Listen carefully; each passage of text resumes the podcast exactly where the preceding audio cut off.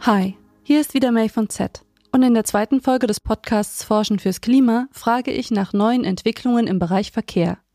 Wie ihr aus der ersten Folge des Podcasts wisst, müssen wir unsere CO2-Emissionen drastisch verringern, wenn wir die Klimaziele von Paris erreichen und die Erderwärmung aufhalten wollen. Bis 2030 müssen die CO2-Emissionen erheblich reduziert werden. 2050 müssen sie auf Null sein.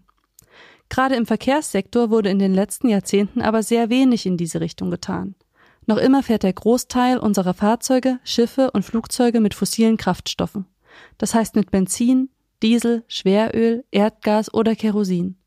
Noch immer suchen wir auf dem Land vergeblich nach Aufladestationen für Elektroautos und auch die Smart City nach dänischem Vorbild lässt in Deutschland noch auf sich warten. Wie wir das in Zukunft ändern können und welche Entwicklungen es bereits gibt, bespreche ich in dieser Folge mit Nadine Jakobs und Johannes Pagenkopf vom DLR.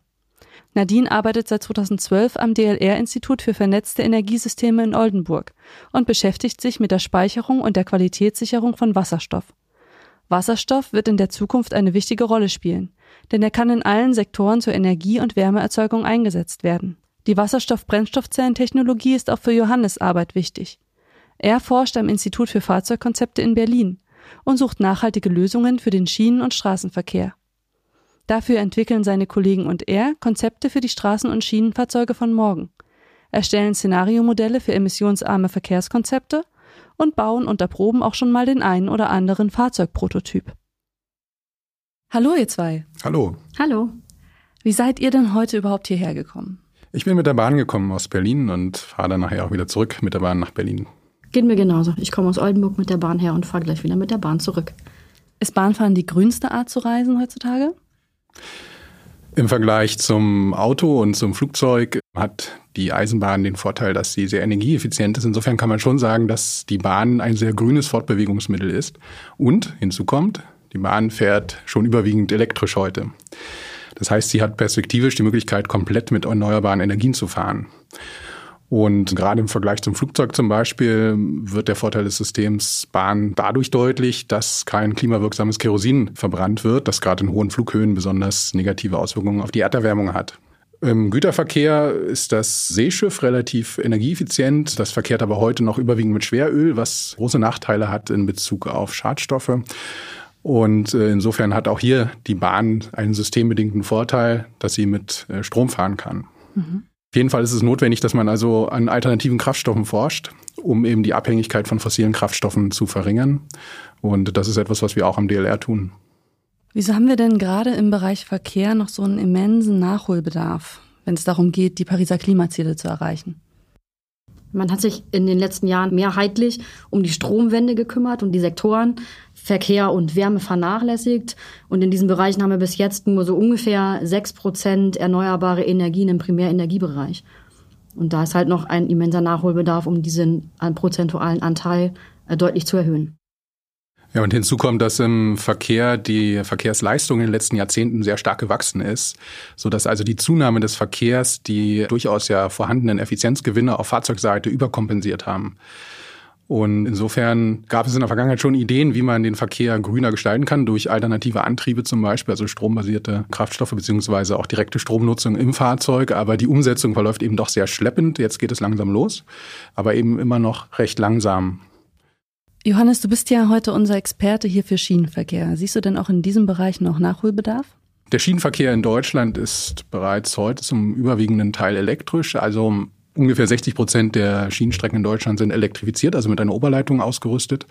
40 Prozent sind nicht elektrifiziert, dort verkehren Dieselzüge und diese Zahlen zeigen schon, dass die Elektrifizierung im Schienenverkehr deutlich höher ist als im Straßenverkehr und auch in anderen Verkehrssektoren in Deutschland.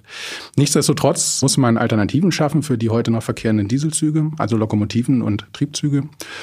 Und da gibt es auch Alternativen, an denen intensiv geforscht wird und gearbeitet wird. Da haben wir auch am DLR unseren Beitrag dazu geleistet, wenn man so möchte, bei der Entwicklung von einem derzeit in Norddeutschland schon verkehrenden wasserstoffbetriebenen Triebzug. Und diese beiden Züge, die dort jetzt fahren, die sind im Probeeinsatz und werden in den nächsten Jahren ergänzt werden durch weitere Züge. Also es werden Hessen 27 Züge eingesetzt werden, Niedersachsen 14, so ab 22, 23 ungefähr.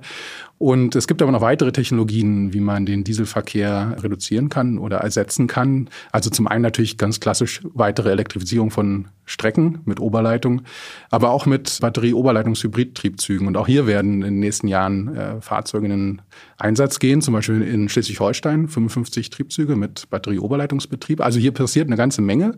Die Stückzahlen sind im Schienenverkehr im Vergleich zu Pkw nicht besonders groß, aber die ähm, Kilometerleistung von Zügen sind ziemlich hoch und auch die Verbräuche sind damit recht hoch. Das ist also eine sehr gute und wichtige Entwicklung. Damit hat der Schienensektor gewissermaßen auch eine Vorreiterrolle in der Implementierung von neuen Technologien. Gleichwohl muss man sagen, dass die Hauptemissionen im Verkehr in Deutschland, im Straßenverkehr und hier besonders im Pkw-Bereich und auch im Lkw-Bereich entstehen. Also hier müssen wir unbedingt dran in den nächsten Jahren und neue Technologien einführen. Nadine, du forschst ja an diesen alternativen Treibstoffen für den Straßenverkehr. Wo siehst du hier große Potenziale? Ja, Johannes hat ja schon den Wasserstoff genannt und der bietet halt ein großes Potenzial, nicht nur für den Verkehr, sondern er ist eben in allen Sektoren einsetzbar und damit einfach auch ein Speichermedium für die Zukunft. Und im Straßenverkehr kann er jetzt schon eingesetzt werden, so wie er im Schienenverkehr auch schon eingesetzt wird. Es gibt ja schon die ersten Tankstellen. Es gibt Fahrzeuge. Wir selbst haben auch ein Brennstoffzellenfahrzeug bei uns am Institut, das die Kollegen nutzen dürfen für Dienstreisen. Und wir sammeln da halt Erfahrungswerte, sammeln ein bisschen Daten über das Fahrzeug, die Fahrleistung, Verbräuche und so weiter und so fort. Und dazu kümmern wir uns um das Ansehen des Wasserstoffs. Wir machen also auch öffentliche Veranstaltungen, wo ganz normale Menschen dazukommen und wir denen erklären, was macht der Wasserstoff eigentlich, wie funktioniert das in dem Auto und was kommt da hinten raus. Für mich als Laie, warum eignet sich denn gerade Wasserstoff so gut als alternative Energiequelle? Wir können Wasserstoff relativ einfach gewinnen aus erneuerbaren Energieüberschüssen, die gerade im Stromnetz nicht benötigt werden. Und wenn wir den Wasserstoff chemisch umsetzen, dann erhalten wir als Ergebnis eine Form von Energie, die frei wird und Wärme, die frei wird. Und beides kann genutzt werden. Das eine eben für verschiedene elektrische, sage ich mal, Anwendungen und Wärme zum Beispiel in der Kraft-Wärme-Kopplung, auch um warm Wasser zu erzeugen für den Haushalt. Das zeigt nochmal, wie gut Wasserstoff eben auch über alle Sektoren einsetzbar ist. Und wie funktioniert das ganz genau in der Brennstoffzelle? Dabei wird der Wasserstoff gespalten zu Protonen und Elektronen und äh, die Elektronen wandern über einen äußeren Stromkreis durch einen Verbraucher zum Beispiel und auf der anderen Seite reagieren die Elektronen mit den Protonen und dem Luftsauerstoff wieder zu Wasser und das ist unser Abgas. Sowohl beim Auto als auch überall anders, wo ich die Brennstoffzelle einsetze. Das heißt, am Ende kommt nur Wasser raus. Wasserdampf oder Nebel, um korrekt zu sein, weil es nur 80 Grad hat. Deswegen kann man beim Auto manchmal auch eine weiße Wolke sehen. Also auch Brennstoffzellenautos haben manchmal eine weiße Wolke hinter sich. Das ist aber dieser Wassernebel, der aus dem Auto rauskommt. Woran liegt es denn, dass ich in Berlin zum Beispiel zwar schon super viele E-Autos gesehen habe, aber noch nie ein Wasserstofffahrzeug? Es gibt in Berlin schon auch ein paar Wasserstoffautos, aber man muss sie tatsächlich ein bisschen mit der Lupe suchen. In ganz Deutschland gibt es nach aktuellen Zahlen etwa 390 Wasserstoffautos. Aber das ist eben immer noch sehr wenig im Vergleich zu der Gesamtanzahl an Autos an Pkw in Deutschland. Das sind ungefähr knapp 50 Millionen Pkw. Und man muss auch dazu sagen, die meisten Brennstoffzellen-Pkw, die derzeit produziert werden weltweit, kommen aus Japan und Südkorea von Herstellern dort. Es gibt auch einen Premium-Hersteller in Süddeutschland, in Deutschland, der ein Brennstoffzellenauto im Angebot hat, allerdings mit relativ kleinen Stückzahlen. Hauptproblem ist im Moment, dass zum einen die Kosten der Fahrzeuge noch sehr hoch sind in der Herstellung und auch im Verkaufspreis und zum anderen, dass relativ wenige Wasserstofftankstellen verfügbar sind in Deutschland. Das, was wir vorhin also schon mal angesprochen hatten, das Problem, das muss jetzt angegangen werden, um wirklich eine messbare Anzahl an Wasserstofffahrzeugen in den Markt bringen zu können. Also es gibt derzeit etwa 71 Wasserstofftankstellen in Deutschland. Zum Vergleich, Benzintankstellen gibt es etwa 14.000. Das heißt, die Menge an Wasserstofftankstellen ist wirklich sehr gering. Und äh, Wasserstofftankstellen sind um einiges technisch komplexer als derzeitige Diesel- und Benzintankstellen. Das hängt also eben mit dieser Gaseigenschaft des Wasserstoffs zusammen. Der Wasserstoff muss komprimiert werden, um nutzbar zu sein im Fahrzeug, in Tanks gespeichert werden. Und dazu braucht man Verdichter und äh, größere Speichertanks an der Tankstelle. Das macht es dann also etwas aufwendiger als bei klassischen Tankstellen für Benzin und Diesel. Ja, Johannes hat es gerade schon gesagt, also die flächendeckende Versorgung mit Wasserstoff muss halt einfach gewährleistet sein und wir versuchen, wir sind gezwungen, eigentlich einen Systemwechsel im laufenden Betrieb umzusetzen. Das allerdings in allen Sektoren. Aber im Verkehr ist sozusagen jeder davon betroffen. Und die Frage, die noch offen sind, ist eben auch die Erzeugung, effizientere Erzeugungsmethoden. Wie können wir den Wasserstoff gut speichern? Hat die Speicherung Einfluss auf die Qualität des Wasserstoffs? Wie transportieren wir den Wasserstoff, um ihn wirklich grün zu haben? Wenn man wir da mit dem LKW transportieren, stehen wir wieder vor dem Problem, dass der eben mit einem fossilen Brennstoff läuft und so weiter. Und bei uns befassen wir uns dann eben mit diesen Themen, der Erzeugung, der Speicherung, was passiert bei der Speicherung mit dem Wasserstoff? Wird er dabei verunreinigt? Wenn er verunreinigt wird, wie können wir das wieder reinigen, damit eben die Fahrzeuge am Ende den sauberen Wasserstoff bekommen, den sie auch brauchen? Denn die Brennstoffzelle selber reagiert eben durchaus sensibel auf die ein oder andere Verunreinigung. Und da muss halt sichergestellt sein, dass wenn der Verbraucher mit dem Fahrzeug an die Tankstelle fährt, er auch so sauberen Kraftstoff tankt, dass das System nicht belastet wird. Das sind bei uns die großen Forschungsfragen, mit denen wir uns beschäftigen. Also insbesondere ich, aber ich habe natürlich auch den einen oder anderen Kollegen, der mich dabei unterstützt. Woran forschst du derzeit ganz genau? Also ganz genau ist gerade ein Projekt angefangen, das sich genau damit beschäftigt, diesen Wasserstoff aus erneuerbaren Überschussenergien zu erzeugen. Und wir schauen uns gerade an, was passiert, wenn wir das in Kavernen einspeichern. Es gibt eine Norm, die sagt, was im Wasserstoff drin sein darf, damit er noch vertankt werden darf. Wir wissen aber gar nicht, ob diese Werte belastbar sind. Und das machen wir gerade im Labor, zu gucken, wir verunreinigen quasi synthetisch den Wasserstoff und schauen, welchen Einfluss hat das auf den Katalysator, auf die Brennstoffzelle und so weiter. Mhm. Also wenn ich euch richtig verstehe, dann muss man, um Wasserstoff zu erzeugen, schon mal sehr viel Energie aufwenden, richtig?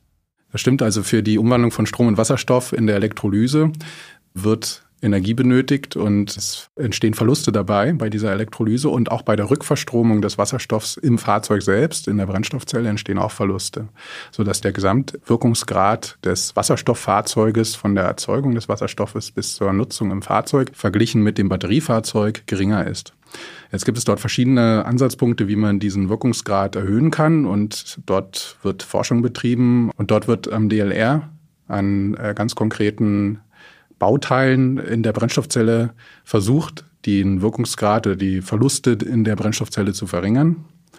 Das ist so ein Aspekt. Und ein weiterer Aspekt besteht in der Verdichtung des Wasserstoffs. Auch dort kann man noch Verbesserungen in der Energieeffizienz hinbekommen. Die CO2-Emissionen müssen in den nächsten Jahren ja drastisch verringert werden.